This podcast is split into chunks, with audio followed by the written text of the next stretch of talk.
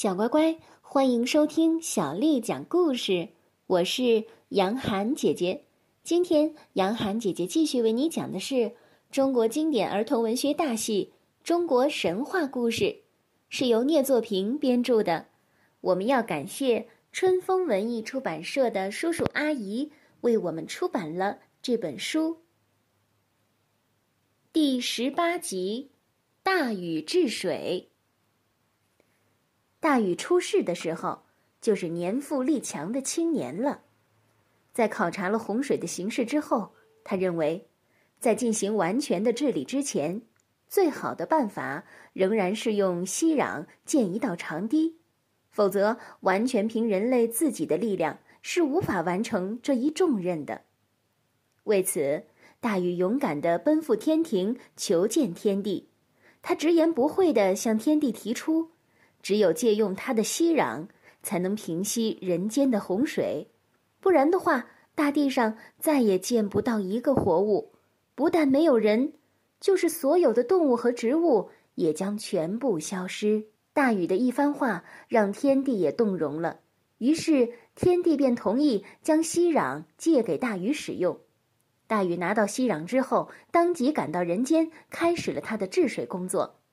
这次大洪水是共工的儿子共工二世所为。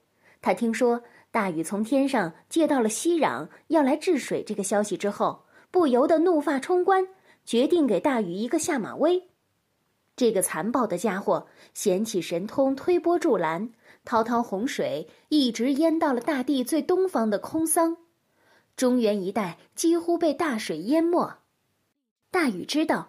洪水的罪魁祸首就是共工二世，他同时也深知，要想从根本上杜绝水患，不消灭共工二世就无从谈起。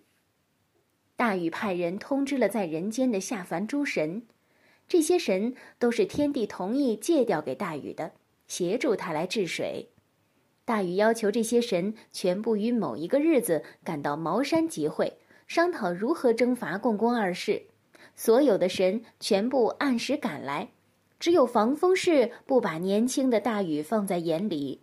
本来是不会迟到的，可是他偏偏要故意迟到一下来显示他的身份。但他没有料到的是，当他在会议开始后大大咧咧地赶到会议时，大禹根本不让他进门，而是喝令卫兵将他立即斩首示众。自此以后，没有一个人或者神敢小看大禹了。他的治水工作也做到了令行禁止，完全遵照他的指示办事。而这座茅山也因为这次会议而改名叫做会稽山。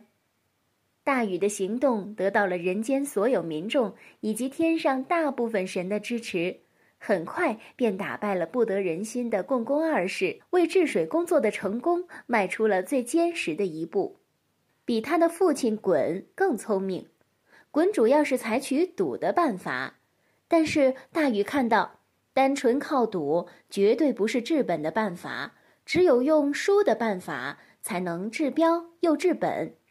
具体的说，大禹把洪水因势利导的。由地势高的地方引向了地势低的地方，这些水汇成河流，然后再按一定的河床引向大海。遇到地势不规则的时候，他就用息壤加固两岸，使洪水能够按照他的意愿形成河道，最终顺利入海。黄河是治水工作的难点和重点，当时。黄河流到现在的山西和陕西交界处，被一座雄伟的大山挡住了。这座山叫做龙门山。黄河水因受到了阻挡而无法东进，只好又倒流回来，结果又形成了一次局部地区的洪水，把上游的孟门山也给淹没了。这天，大禹治水来到这里，决定对黄河的这次局部洪水进行处理。他在查看地势的时候，发现龙门山的山腰有个大洞。大禹走进洞内，打算考察一下里面的情况。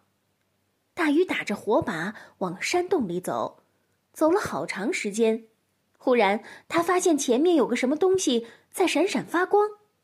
大禹闪在一旁仔细观察，发现是一头野猪。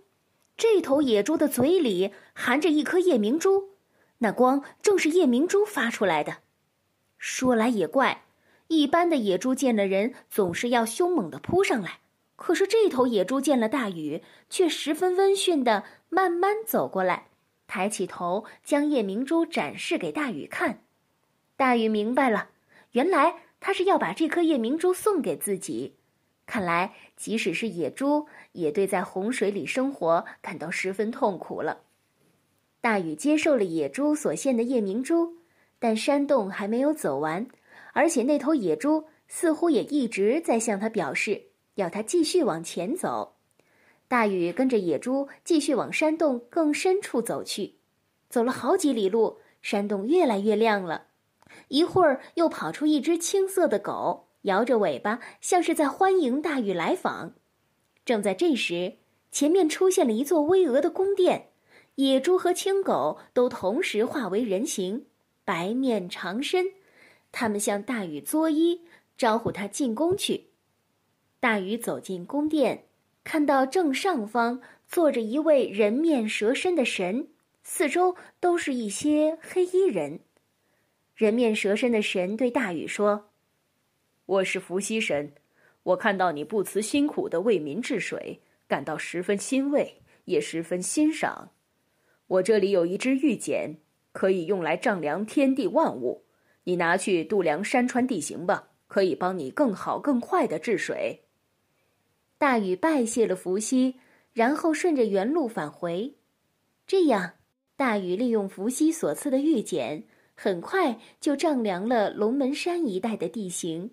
得到了一组准确的数据，然后施展神力劈开了这座山，让黄河从这座山中间奔流而下，直奔大海。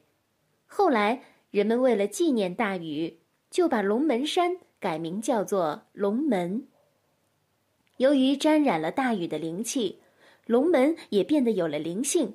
黄河里的鲤鱼如果能从龙门下游游到这里，并且一下越过龙门。就能够化为龙神。每年的某一个时候，黄河里的许多鲤鱼都会从远方游到龙门山脚下一个深潭里集会，然后每条鲤鱼都会使出浑身解数，努力一跃，试图越过高高的龙门。这些鲤鱼为了集中全身的力气，尽量把全身的血都集中到额头上，因而它们的额头上便有了一个小红点儿。众多的鲤鱼跃龙门，但一年下来，最多也只有几条能够幸运成龙，其他的也只有铩羽而归了。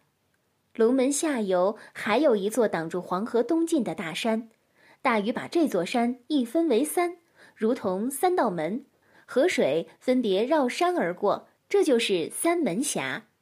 在三门峡，大禹利用治水的空余时间，为当地人打了七口井。所以，三门峡又叫做七井三门。治理完了黄河，下一步就是淮河了。大禹很快的率部来到了桐柏山区，那里有一只水怪，名叫吴之奇，长得像一只猴子，头是白的，身子是青的，眼睛能射出金光，力大无穷。吴之奇当然不喜欢有人到他的领地里来治水。当他听说大禹来到桐柏山的消息后，就施展妖法，风雷大作，阻止大禹治水。大禹果然受阻，一连三次都失败了。大禹经过调查，发现是吴之奇在搞破坏，这还了得吗？大禹当即下令众神合围，将吴之奇活捉。吴之奇虽然被活捉了，但仍然乱蹦乱跳，口吐狂言，令天神乌木用一条大铁链。锁住他的颈项，鼻孔里穿上金铃，镇压在淮阴的龟山脚下，这样淮水也被顺理成章的治理了。接着应该治理南方的长江了。大禹派了一条叫群的龙作为先遣队，先行到了今天的长江三峡一带导水，但没想到群由于粗心大意，竟然将水路导错了。以至于凭空多出了今天的长江三峡。大禹听说了这个消息之后，宣布将群处死，直到今天，在巫山附近还有当时行刑的斩龙台。小乖乖，今天的故事就为你讲到这儿了。如果你想听到更多的中文或者是英文的原版故事，欢迎添加小丽的微信公众号“爱读童书妈妈小丽”。接下来的时间，我要为你读的是唐朝诗人李白写的《独坐敬亭山》。独坐敬亭山，唐·李白。众鸟高飞尽，孤云独去闲。相看两不厌，只有敬亭山。众鸟高飞尽，孤云独去闲。相看两不厌，只有敬亭山。众鸟高飞尽，孤云独去闲。相看两不厌，只有敬亭山。小乖乖，晚安。